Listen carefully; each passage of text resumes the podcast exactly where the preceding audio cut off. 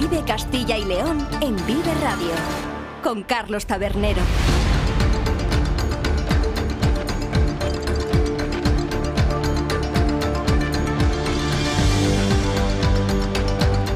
Hola, ¿qué tal? Muy buenas tardes, bienvenidos y bienvenidas todos a Vive Castilla y León, el programa con el que les acompañamos desde las 2 y cuarto hasta las 3 de la tarde para informarles de todos los asuntos de interés que tienen lugar a lo largo y ancho de nuestra comunidad con sus protagonistas, las gentes de Castilla y León. Nos pueden escuchar a través de la FM en los distintos diales provinciales, en nuestra página web www.viveradio.es, en las plataformas de streaming y podcast y en las redes sociales de Vive Radio. Todo ello con el sonido perfecto del que nos provee cada mañana nuestro técnico, Ángel de Jesús.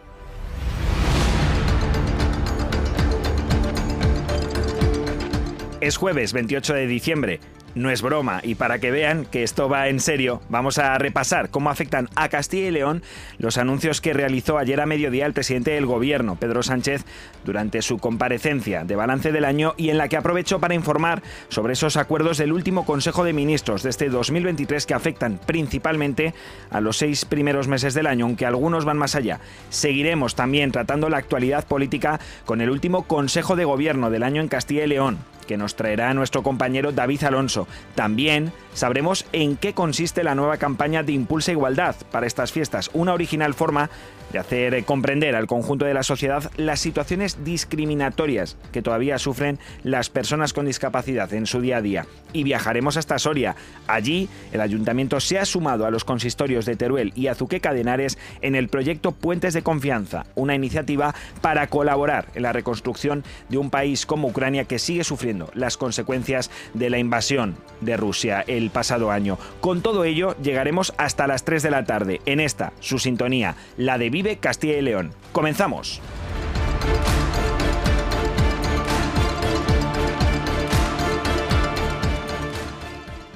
La red de cámaras de comercio seguirá a tu lado para impulsar tus competencias profesionales, completar tu itinerario formativo y conseguirte un empleo a través de los programas PICE, 45 Plus y España Emprende. Acude a tu cámara de comercio. Trabajamos en red, construimos comunidad. Es un mensaje del Consejo de Cámaras de Comercio y del Servicio Público de Empleo de la Junta de Castilla y León.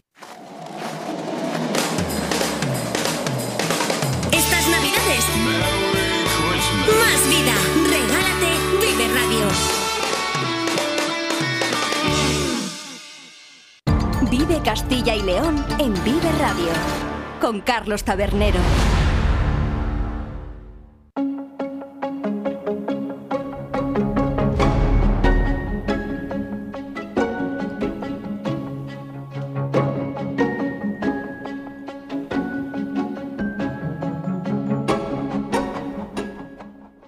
Lo comentábamos al inicio, ayer a estas horas el presidente del gobierno, Pedro Sánchez, realizaba el tradicional balance del curso político aprovechando el Consejo de Ministros celebrado en la Moncloa, el último del año. Y en este Consejo se tomaban varios acuerdos que afectaban que afectan, de hecho, a la ciudadanía de Castilla y León. Diego Rivera, ¿qué tal? Muy buenas tardes. Hola Carlos, ¿qué tal? Muy buenas tardes.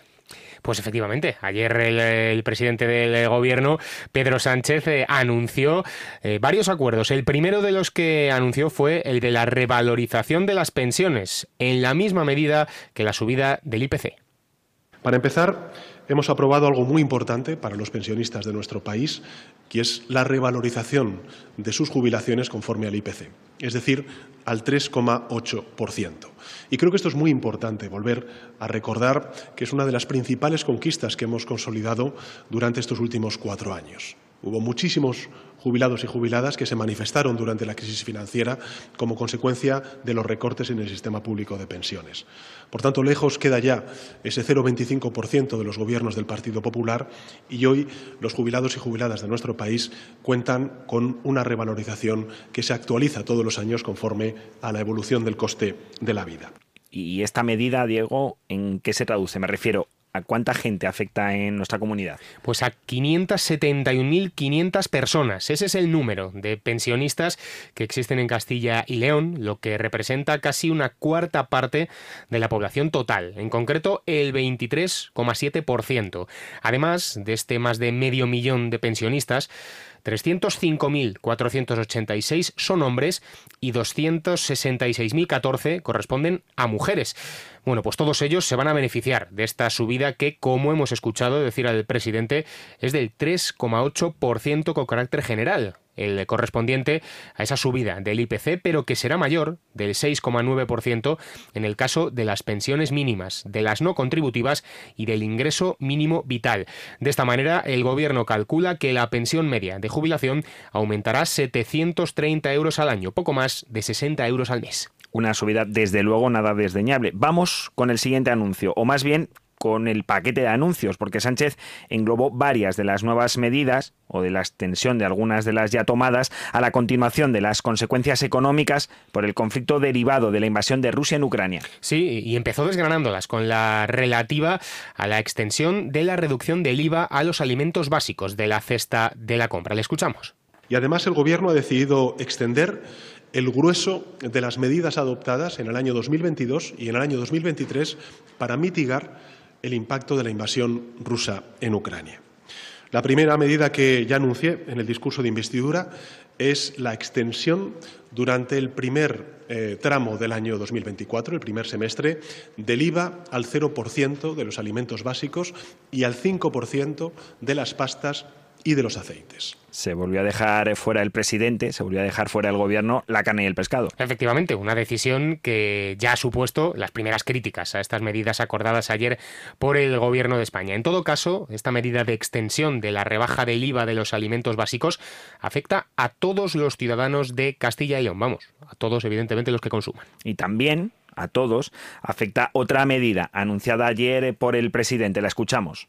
En segundo lugar, ante la caída paulatina que se está produciendo en los precios de la energía, afortunadamente en este último año, gracias también al impulso decidido por parte del Gobierno de España, tanto a nivel europeo como a nivel eh, estatal, hemos decidido retirar las bajadas de impuestos vinculadas con la electricidad y con el gas, pero lo vamos a hacer de manera gradual durante los próximos seis meses.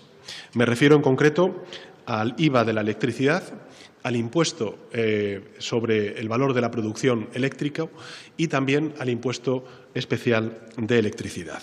Y asimismo, el IVA del gas recuperará los valores normales a partir del mes de febrero, pasado ya el periodo invernal esta ya no es tan buena. Se acaba la reducción, ya lo han oído, de los impuestos a la electricidad y al gas, coincidiendo con el fin también de la llamada excepción ibérica, que finalmente no se prolongará y concluye este 31 de diciembre. Así que se recuperará además la carga impositiva sobre la luz y en general sobre la energía. Eso es, aunque ya hemos escuchado al presidente, se realizará al menos sobre la electricidad de manera progresiva durante los seis primeros meses del año. Lo que sí se mantiene, al menos por un año más, es el impuesto extraordinario sobre los beneficios de las empresas energéticas y los bancos. Esto decía respecto a Pedro Sánchez.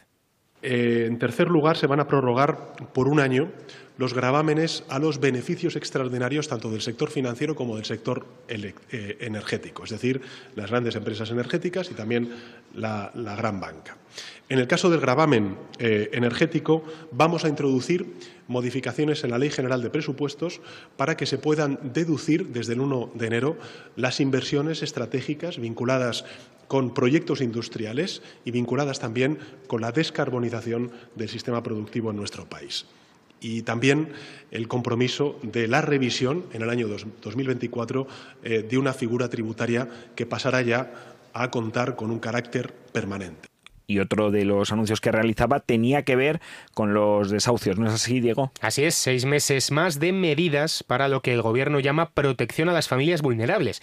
Y entre ellas se encuentra, como decías Carlos, la extensión, en este caso por un año, de la suspensión de los desahucios para esas familias vulnerables. También vamos a mantener durante los próximos seis meses las medidas de protección a las familias vulnerables, como es, por ejemplo, el, máximo descuento del bono social, la limitación a las subidas del precio de la tarifa regulada del gas eh, de los hogares y de la bombona de butano y eh, la suspensión durante todo el año de los desahucios y alzamientos para los hogares vulnerables que no cuenten con una alternativa habitacional. Bueno, y vamos con la más esperada, al menos para algunos, al menos desde luego para mí, porque yo me encuentro entre estas personas a las que afecta el tema de los transportes, del viaje regular en trenes y en autobuses de la comunidad, porque se han hecho de rogar ¿eh? con la extensión de estos descuentos en trenes y autobuses. Sí, desde luego que sí. Había incertidumbre con lo que sucedería con esos descuentos del 50% en los Avant y de la gratuidad en los media distancia y cercanía para los viajeros regulares, muchos de ellos, por supuesto, en Castilla y León, y para muestra un botón, casi 3 millones de viajeros desde o hacia la comunidad registró Renfe en sus servicios durante el primer semestre de este año que ahora termina pues todos ellos se seguirán beneficiando de la extensión por un año de las medidas para abaratar el transporte público. Escuchamos al presidente del Gobierno, Pedro Sánchez, confirmando la extensión de la medida ayer durante la rueda de prensa tras el Consejo de Ministros se extiende durante el año 2024 la gratuidad para los usuarios y usuarias eh, frecuentes eh, de ferrocarriles, de cercanías, de rodalíes, de media distancia y avant, así como los servicios públicos de transporte regular de viajeros y viajeras para eh, los casos de carretera competencia de la Administración General del Estado. E igualmente se extenderá durante todo el año la aportación de la Administración General del Estado a las comunidades autónomas del 30% de la tarifa de los billetes interurbano, lógicamente condicionada como ha estado hasta ahora, a que esos gobiernos autonómicos aporten al menos el 20% para alcanzar ese descuento mínimo del 50% del eh, abono. Bueno, pues extensión también, ya lo han escuchado, de esa bonificación en el transporte por carretera en autobuses interurbanos, siempre y cuando la comunidad autónoma aporte la parte correspondiente, como aquí en Castilla y León ya sucedía. De hecho, hay que recordar que la Junta de Castilla y León ya anunció hace tiempo que el 25% con el que bonifican el transporte en tren para los viajeros regulares de Avant se mantendrá en el tiempo por lo menos hasta el año 2025 pues ya lo han escuchado, anuncios relevantes que afectan a un gran número, por no decir a todos de alguna u otra manera de los habitantes de Castilla y León. Y además, el Consejo de Ministros también aprobó otra promesa, que el nuevo ministro de Transportes y Movilidad Sostenible, el vallisoletano Óscar Puente, ya había anunciado hace unos días. 175 millones de euros. Esa es la cantidad aprobada ayer por el Consejo de Ministros para licitar las obras de la A11, de la conocida como, conocida como Autovía del Duero, entre la localidad de Langa de Duero y la burgalesa de Aranda de Duero. De esta forma se da paso a otro tramo más de una autovía que, como prometió Puente hace apenas unos días en Valladolid, se espera que tenga prácticamente concluida toda la unión entre la capital vallisoletana y Soria antes de que finalice la legislatura. ¿Y esa parte que queda entre Zamora y Portugal? Esa ya dijo Oscar Puente que tendrá que esperar. Prioridades, que diría aquel. Bueno, muchas gracias por toda la información, Diego. Gracias a ti, Carlos. Y nosotros seguimos con más asuntos de actualidad de Castilla y León. La red de cámaras de comercio seguirá a tu lado para impulsar tus competencias profesionales, completar tu itinerario formativo y conseguirte un empleo a través de los programas PICE, 45 Plus y España Emprende. Acude a tu cámara de comercio. Trabajamos en red, construimos comunidad. Es un mensaje del Consejo de Cámaras de Comercio y del Servicio Público de Empleo de la Junta de Castilla y León.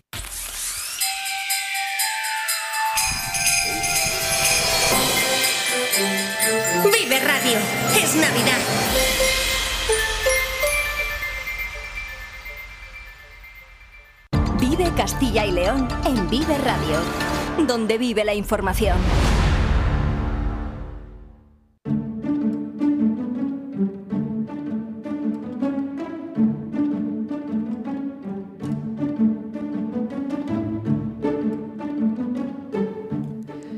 Son las 2 eh, y 29 minutos de la tarde de este 28 de diciembre y precisamente eh, en estas fechas ya sabemos que son momentos de compras, de regalos, también pronto de rebajas, pero hay campañas que además de estos temas abordan otros que van más allá y que nos enfrentan a realidades que vive buena parte de la población de Castilla y León cada día. Tal es el caso de la campaña No son deseos, son realidades. Es el título con el que Impulsa Igualdad antes Predif ha lanzado su mensaje de denuncia para estas Navidades. La campaña nos enfrenta eso sí, con bastante ironía, a las situaciones discriminatorias que todavía sufren las personas con discapacidad en nuestra comunidad, especialmente en ámbitos como los edificios de viviendas particulares o en las calles de nuestros pueblos y ciudades. Y para hablarnos de ello, hoy contamos en Vive Castilla y León con el presidente de Impulsa Igualdad en nuestra comunidad, Francisco Sardón. ¿Qué tal? Muy buenas tardes. Hola, buenas tardes. ¿Qué tal? ¿Qué situaciones se ven precisamente en esta campaña y de las que quizá no nos damos cuenta en nuestro día a día? Bueno, pues precisamente queremos evidenciar que esa realidad que viven muchas personas con discapacidad al día de hoy, realidades como que todavía hay personas con discapacidad, personas con movilidad reducida, personas mayores que eh, tienen dificultades, incluso en algunos casos imposibilidad de salir de sus propias viviendas por la falta de accesibilidad que todavía existen en algunos edificios, ¿no? Por eso esta campaña que hemos puesto en marcha eh, que hacemos referencia al Papá Noel que puede entrar por la chimenea y sin embargo una persona con movilidad reducida no puede salir de su casa, ¿no? Bueno, pues situaciones que todavía evidencian que todavía hay un, número muy importante de ciudadanos, ¿no? Que, que todos los días del año y también estos días de Navidad, pues no pueden disfrutar eh, de toda su familia o de contextos eh, favorables precisamente por esa falta de accesibilidad que todavía existen en muchas viviendas. La ironía, presidente, siempre es una buena forma ¿no? de trasladar un mensaje para que la sociedad se dé más cuenta de este tipo de situaciones. Efectivamente, yo creo que se trata de hacer una campaña amable, simpática, eh, no exenta de, denunciar esa, esa realidad, ¿no? Pero con la que todos los ciudadanos se puedan empatizar, ¿no? Que al final es lo que pretendemos en este tipo de campañas, ¿no? Que todos los ciudadanos pues eh, empaticen, eh, entiendan que que, que, pues que muchas personas eh, tienen estos problemas, ¿no? Y que, que, está de mano de todos poder solucionarlo cuando ponemos nuestro grano de arena, ¿no? ¿Quién no tiene en su entorno familiar a una persona con movilidad reducida, a una persona mayor, en fin, alguna persona que tenga algún problema a la hora de deambular, ¿no? Y, se puede ver afectada precisamente por, por estas situaciones en que, ponemos en evidencia con, con esta campaña, ¿no? Y, y bueno, yo creo que sí, eh, cuando todos eh, nos concienciamos, pues avanzamos notablemente en la consecución de derechos de todos los ciudadanos. El principal tema de la campaña, lo ha comentado usted antes, es la accesibilidad en lugares como los edificios de viviendas o en las calles de nuestras ciudades y de nuestros pueblos. ¿Quién y qué debe cambiar para que precisamente esas calles y esos edificios sean más accesibles?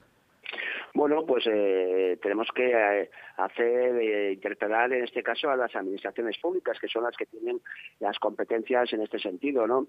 hay muchas personas como ya reducida que, viven en, entornos rurales, bueno, pues que tienen muchas dificultades para moverse por su pueblo, incluso muchas dificultades para acceder, coger un transporte público que sea accesible, que le permita conseguir la ciudad o ir a, donde tenga que ir, ¿no?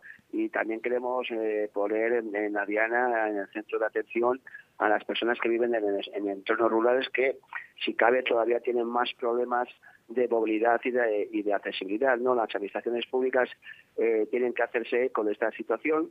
Hoy por hoy existe una ley universal de accesibilidad que está vigente desde el año 2017 en todo el territorio español y, muchas veces no se cumple, ¿no? Y bueno, pues a nosotros nos duele que parece que hay leyes de primera y de segunda categoría, ¿no? Hay, eh, esta ley es una ley de rango superior y, no tiene por qué no ser cumplida por, por nadie, ¿no? Y, en ese sentido, pues eh, apelamos y reivindicamos que las administraciones públicas eh, competentes pues pongan los medios necesarios para que ninguna persona se sienta discriminada por un problema de accesibilidad.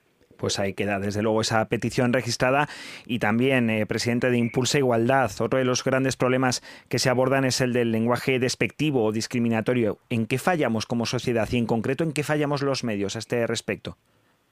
Bueno, pues eh, yo creo que también eh, la terminología es, es importante ¿no? para referirnos a las personas con, con discapacidad porque muchas veces bueno pues eh, por desconocimiento por desidia eh, pues eh, empleamos palabras que están en desuso o que todavía pues son peyorativas cuando nos referimos a las personas con discapacidad precisamente ahora pues estamos en un momento histórico no porque hemos también instado a a los mm, principales partidos mm, del gobierno, de, a los principales partidos de, la nación, que eh, reformen ese artículo 49 de la Constitución española que todavía eh, hace referencia para llamar a las personas con discapacidad con el término de, de minusválidos, ¿no?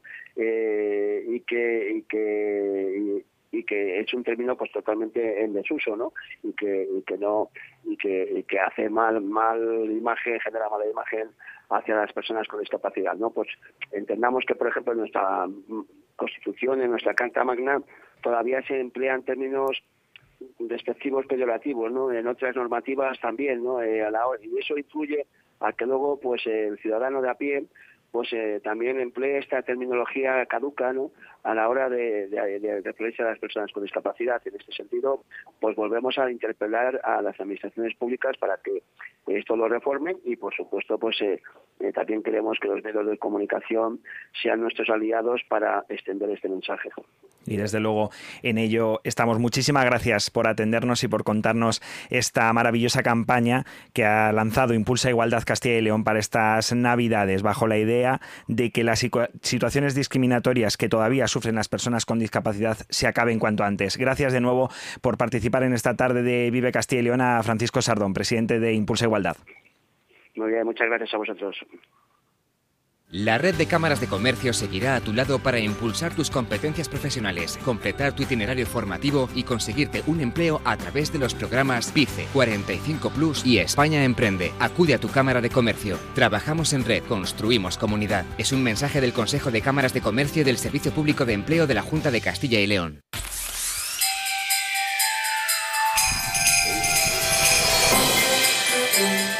Vive Radio. Es Navidad.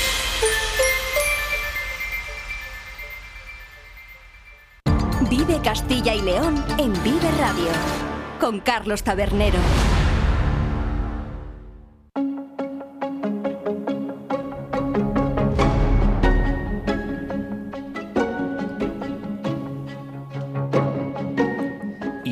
Como cada jueves, se ha celebrado la reunión del Consejo de Gobierno de la Junta de Castilla y León, el último de este año, con medidas aprobadas en materia de servicios sociales, de vivienda o de empleados públicos. Precisamente allí, siguiendo esta sesión del Consejo de Gobierno y su posterior rueda de prensa, ha estado nuestro compañero, el jefe de sección de Castilla y León en las páginas de los periódicos del Grupo Promecal, David Alonso. ¿Qué tal? Muy buenas tardes. Buenas tardes, ¿qué tal, Carlos? Bueno, ¿y qué es lo que se ha comentado allí? ¿Cuáles han sido esos, esos principales acuerdos que, que, se han tomado en el Consejo de Gobierno? Pues eh, la Junta ha aprovechado este último Consejo de Gobierno del año para iniciar el blindaje de los servicios públicos que ya anunció el presidente Fernández Mañueco en el mes de septiembre durante su debate de política general. Para ello, eh, se ha aprobado esta mañana incrementar hasta los 702 millones de euros los fondos que la Junta destinará entre el año 2024 y 2027 para ayuntamientos y diputaciones en materia de actuaciones sociales, unos servicios de los que actualmente ya se benefician 39.000 mayores y más de 28.000 familias en toda Castilla y León.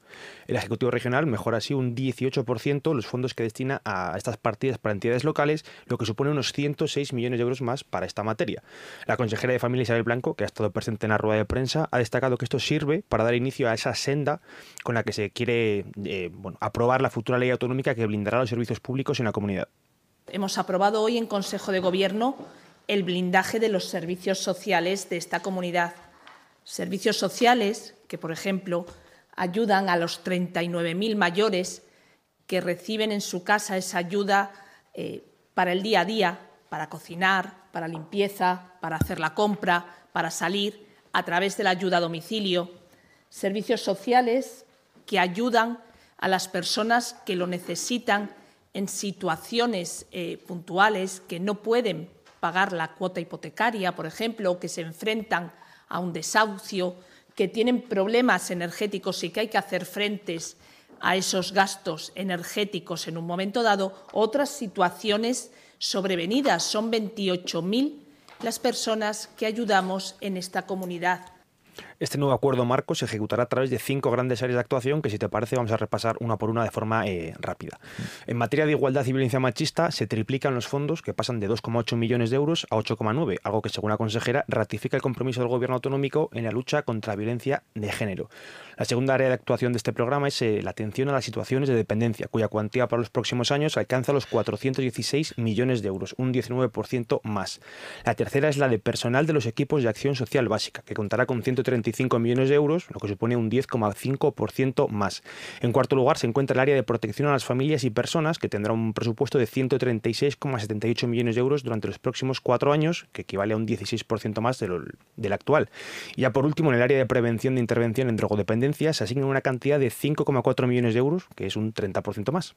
El acuerdo marco surge del diálogo, de la colaboración con las entidades locales. Eh, los servicios sociales de Castilla y León han sido reconocidos recientemente como líderes en la prestación de los mismos en los últimos diez años, fruto de acuerdos como el que hoy aprobamos, fruto de esa colaboración entre la Junta de Castilla y León, entre la comunidad y las entidades locales. Se incrementan todas las partidas de manera importante. Como les decía, es un 18% lo que crece. Crece la ayuda a domicilio, crecen eh, las cantidades destinadas a estas situaciones eh, de emergencia hasta los 136,78 millones de euros y 35,2 millones. El programa Crecemos y crece de manera muy significativa las partidas destinadas, las partidas que apuestan por la igualdad de oportunidades y que ratifican el compromiso de este Gobierno en la lucha contra la violencia machista el problema de la vivienda, sobre todo entre los jóvenes de Castilla y León, también ha sido objeto de un importante anuncio esta mañana, con la intención de facilitar a este colectivo el acceso a una vivienda. Sí, la Consejería de Vivienda ha puesto sobre la mesa 30 millones de euros que servirán para financiar la construcción de casi mil viviendas destinadas al alquiler para este colectivo, para los jóvenes dentro de Castilla y León. En concreto son 949 viviendas que se van a, construir en régimen de cohousing y que se promoverán sobre parcelas cedidas en los ayuntamientos de Ávila, Burgos, Aranda de Duero, Miranda de Ebro, León, Ponferrada, Segovia, Soria, Valladolid, Medina del Campo y Zamora. Es la segunda aportación dineraria que hace la Junta de Castilla, en este caso por 30 millones de euros de fondos propios, para la construcción de 939 viviendas colaborativas en régimen de protección, destinadas al alquiler social principalmente para jóvenes. Forman parte de la financiación europea, del Plan de Recuperación y Resiliencia, con cargo a este programa se habían aportado ya anteriormente 54 millones de euros procedentes de fondos Next Generation y adicionalmente 48 millones de euros que han sido transferidos ya para la construcción de estas 939 viviendas, a lo que se une este importe. ¿Y alguna otra cuestión destacable en este último Consejo de Gobierno del año, David? Sí, eh, es un Consejo de Gobierno, como comentábamos ahora tú y yo, fuera de, micro, más liviano y ligero que el, que el anterior, cuando hubo pues, casi 60 acuerdos. Y bueno, eh, voy a contarte dos más. De, dentro de estos acuerdos alcanzados hoy está el incremento de las indemnizaciones por kilometraje para empleados públicos en 2024, que se elevan a 26, eh, 0,26 euros o 26 céntimos para los automóviles y a 11 céntimos para las motocicletas. También se ha dado luz verde a la prórroga presupuestaria para 2024. Como Castilla y León todavía no tiene aprobados ni presentadas las cuentas del próximo año, el Ejecutivo Regional lo que hace es ampliar los créditos para los primeros compases, con primeros compases perdón, del 2024 hasta que entre en vigor el presupuesto del próximo año, que se espera que sea para el mes de febrero. ¿Y qué balance hace la Junta de este 2023 que acaba en poco más de tres días? Pues si Fernández Carrero quería aprovechar este último Consejo de Gobierno y antes siquiera de que le preguntáramos eh, los medios, ha querido hacer un balance en, tono positivo de la actividad de la Junta durante este año 2023. El portavoz ha destacado que la acción de la Junta ha servido para mejorar la calidad de vida de los ciudadanos gracias a los mejores servicios públicos que se prestan en Castilla y León. También ha señalado algunas cifras económicas como liderazgo en exportaciones o la menor tasa de paro e inflación como hitos del gobierno autonómico durante este año. Por último, ha querido dejar un decálogo con lo que para el propio Carriedo son los highlights o lo más destacado de la actuación de la Junta durante este 2023. El impulso de la educación gratuita, que ha permitido ya la gratuidad de educación en este curso de uno a tres años, el aumento hasta los 11 millones de euros de recursos del bono Concilia, que son 700 euros de ayuda a familias con niños menores de tres años, la puesta en marcha de bono nacimiento con ayudas de hasta 2.500 euros por hijo, el aumento de la financiación del programa Crecemos con hasta 8,6 millones de euros, las ayudas para facilitar el retorno, el calendario de inmunización gratuito más completo de toda España en materia de vacunaciones, el plan de vivienda joven tuya para menores de 36 años que ha permitido poner a disposición 40, 400 millones de euros para avalar hasta el 97,5% de la compra de la vivienda, las ayudas de alquiler que han permitido llegar a 14.227 familias con un importe medio de 2.000 euros aumentando la cifra de inversión hasta los 29,3 millones de euros y llegando a resolver todos los expedientes que cumplían las condiciones. Las ayudas para la sequía, que nos ha permitido poner fondos para los agricultores afectados solo en ayudas directas, 34 millones de euros para este ejercicio y casi 6 millones de euros, por último, para ayudas de los ganaderos en el caso de la enfermedad hemorrágica epizootica en lo que tiene que ver con las actividades que ha hecho la Junta de Castilla y León. Bueno, pues hasta aquí el último Consejo de Gobierno de 2023. El próximo ya será en 2024 y nos volverá a traer seguro toda esa información sobre la política regional, el jefe de sección de Castilla y León en las páginas regionales de los periódicos del Grupo Promecal. David Alonso, muchísimas gracias. Muchísimas gracias y feliz año a todos y nos escuchamos y nos eh, vemos el año que viene. Eso es, en 2024. Y nosotros seguimos con más temas. La red de cámaras de comercio seguirá a tu lado para impulsar tus competencias profesionales, completar tu itinerario formativo y conseguirte un empleo a través de los programas PICE, 45 Plus y España Emprende. Acude a tu cámara de comercio. Trabajamos en red, construimos comunidad. Es un mensaje del Consejo de Cámaras de Comercio y del Servicio Público de Empleo de la Junta de Castilla y León.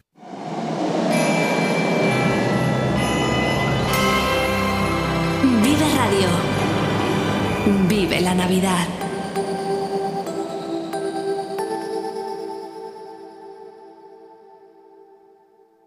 Vive Castilla y León en Vive Radio, donde vive la información.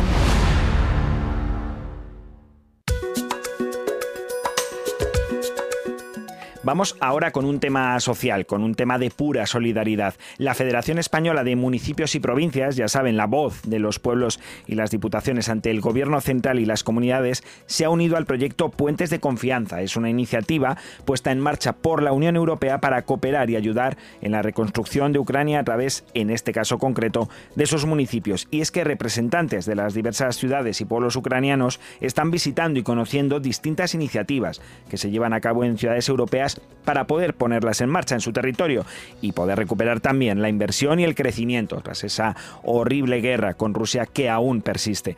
Y dirán nuestros oyentes, ¿esto qué tiene que ver con Castilla y León? Bueno, pues es que en España las tres localidades que participan en este proyecto son Teruel, Azuqueca de Henares, en la provincia de Guadalajara, y Soria. Y hasta la capital soriana nos desplazamos para conocer en qué está consistiendo exactamente la participación de esta ciudad de Castilla y León en el proyecto. Saludamos ya a la teniente de alcalde y concejala de Acción Social, Cooperación e Igualdad, Ana Alegre. ¿Qué tal? Muy buenas tardes. Hola, buenas tardes. Lo primero de todo, ¿cómo surgió la oportunidad para Soria de participar en este proyecto? Bueno, pues a través de la FEM nos lo dijeron, que es verdad que estamos eh, trabajando continuamente con la FEM, con estas eh, ayudas que, que, tenemos a través de, de, Europa, ¿no? también de estos fondos europeos. Bueno, pues ese trabajo continuo que nos propusieron una de las partes eh, formar parte de este proyecto y nos parece bueno que como no íbamos a formar parte era necesario el, el poder transmitir siempre eh, las iniciativas que, tenemos aquí si si pueden ayudar a otras personas a tener conocimiento. Y en este caso encima bueno pues eh, a un país como el que están viviendo ahora esta guerra esta invasión no como es Ucrania que que bueno que tenemos que estar ahí siempre en todo y en esta pequeña ayudita así de conocimiento pues también desde luego. Y en concreto, el contacto de Soria se está produciendo con una ciudad que se llama Pithorodne. ¿Y qué impresión se llevó de Soria, la delegación de esta ciudad, cuando visitó la capital soriana? Bueno, la verdad es que eh, fueron dos días intensos de mucha actividad. Eh, también aprovechamos bueno, para enseñarles diferentes proyectos y también creo que era muy importante aprovechar la oportunidad para ponerles en contacto con la asociación que tiene que está en Soria de, ucranianos, ¿no? Entonces, bueno, pues a ver, después de todo lo que fue el conocimiento técnico, hicimos esa reunión, ese contacto con estas personas que están en Soria de, Ucrania, que creo que era también algo necesario, ¿no? El recuperar, el ver, el contacto también con, con familias que están aquí en Soria y que han sido acogidas por el eh, gobierno español a través de los ayuntamientos de las comunidades y que están pudiendo recuperar sus vidas en nuestro territorio después de esa barbarie cometida sobre su país. ¿Qué realidad les trasladaron precisamente desde esta delegación sobre lo que se sigue viviendo hoy en día en el país ucraniano? Bueno, el, fue duro, ¿no? Que te, pues, como te puedes imaginar, creo que, que empatizamos y aunque seamos, no, intentemos empatizar, siempre es, no, nunca creo que podamos ser capaces, ¿no? De, ver lo que lo que están viviendo allí, ¿no?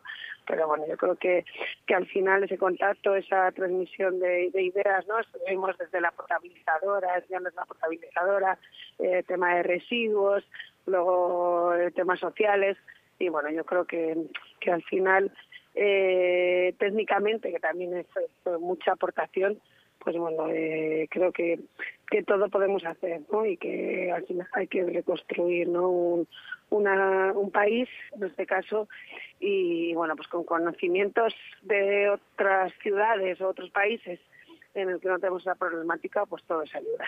Desde luego que esa ayuda seguro que le agradecen desde los municipios ucranianos que están recibiendo esta colaboración, este asesoramiento desde localidades de toda Europa en un proyecto en el que participa Soria, en el que participa el ayuntamiento y a cuya concejala de Acción Social, Cooperación e Igualdad y también teniente de alcalde le agradecemos que nos haya atendido en esta tarde de Vive Castilla y León. Muchas gracias, Ana Alegre. Nada, gracias a vosotros.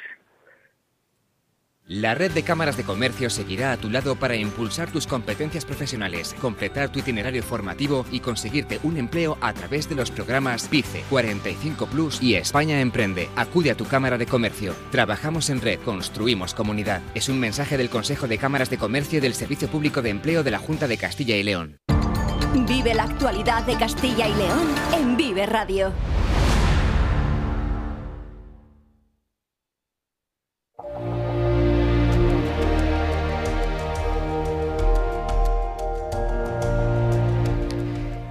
Y hoy aquí en Castilla y León, en concreto en eh, Valladolid, ha tenido lugar una visita ministerial. Yo creo que se van a prodigar bastante los ministros del ramo por nuestra comunidad. No hay que olvidar que hay tres, Margarita Robles de León, que está en defensa, Óscar Puente, el ministro de Transportes y Movilidad Sostenible, y la visita de hoy, Ana Redondo, la ministra de Igualdad. ¿Qué tal, Lidia Vega? Muy buenas tardes. Muy buenas tardes. Has estado allí, ¿no? ¿Verdad? En ese lugar donde ha venido a visitar Castilla y León la ministra. Pues sí, la ministra de Igualdad y ex concejal del Ayuntamiento de Valladolid, Ana Redondo, ha estado esta mañana eh, visitando la exposición Árbol en el Museo Patio Herreriano del artista vallesoletano Enrique Reche. Como ya ha declarado, ha estado ocho años a cargo de la Concejalía de Cultura y pues tiene una relación muy estrecha con algunos artistas. De Enrique valorado su trabajo y le ha calificado como un alumno aventajado de Antonio López.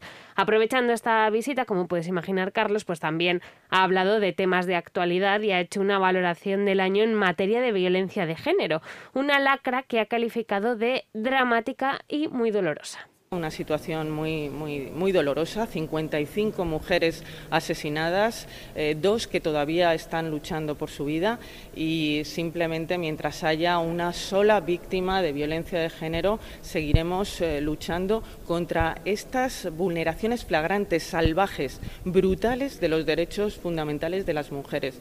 Estamos hablando de la dignidad, de la vida, estamos hablando de torturas que probablemente muchas de ellas han sufrido durante meses, durante años y hay que luchar por los derechos fundamentales de las mujeres.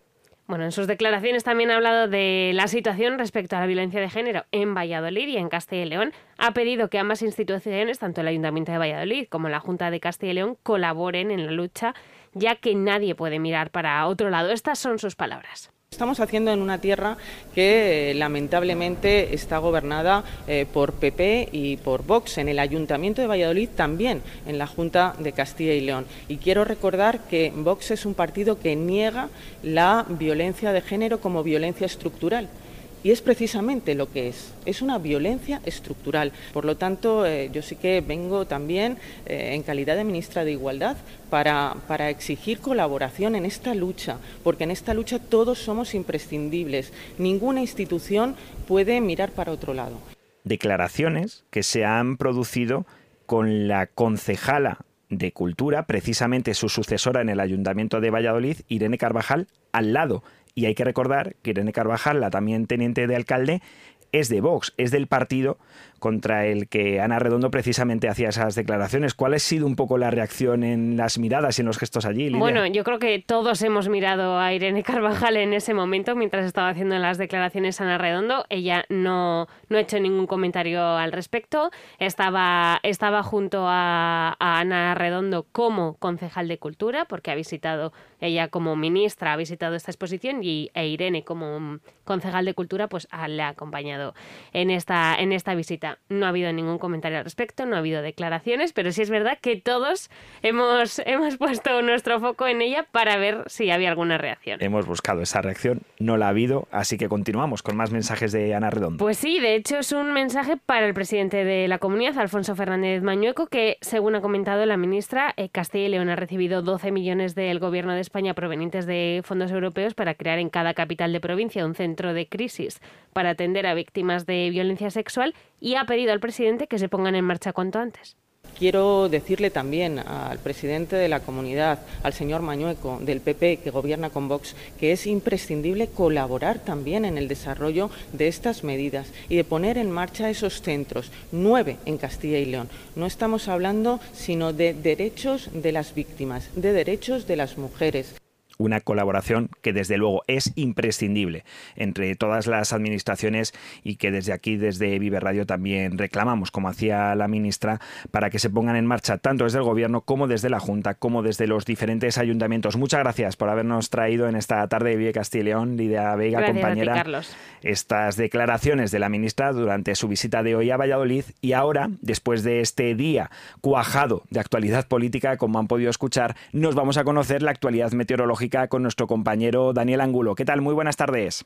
Hola, muy buenas tardes. Bueno, pues hoy eh, el comentario que se oye en la calle es ay, por fin se puede salir a la calle sin estar ahí abufando, atenazado, porque el amanecer no ha sido tan frío como otros días.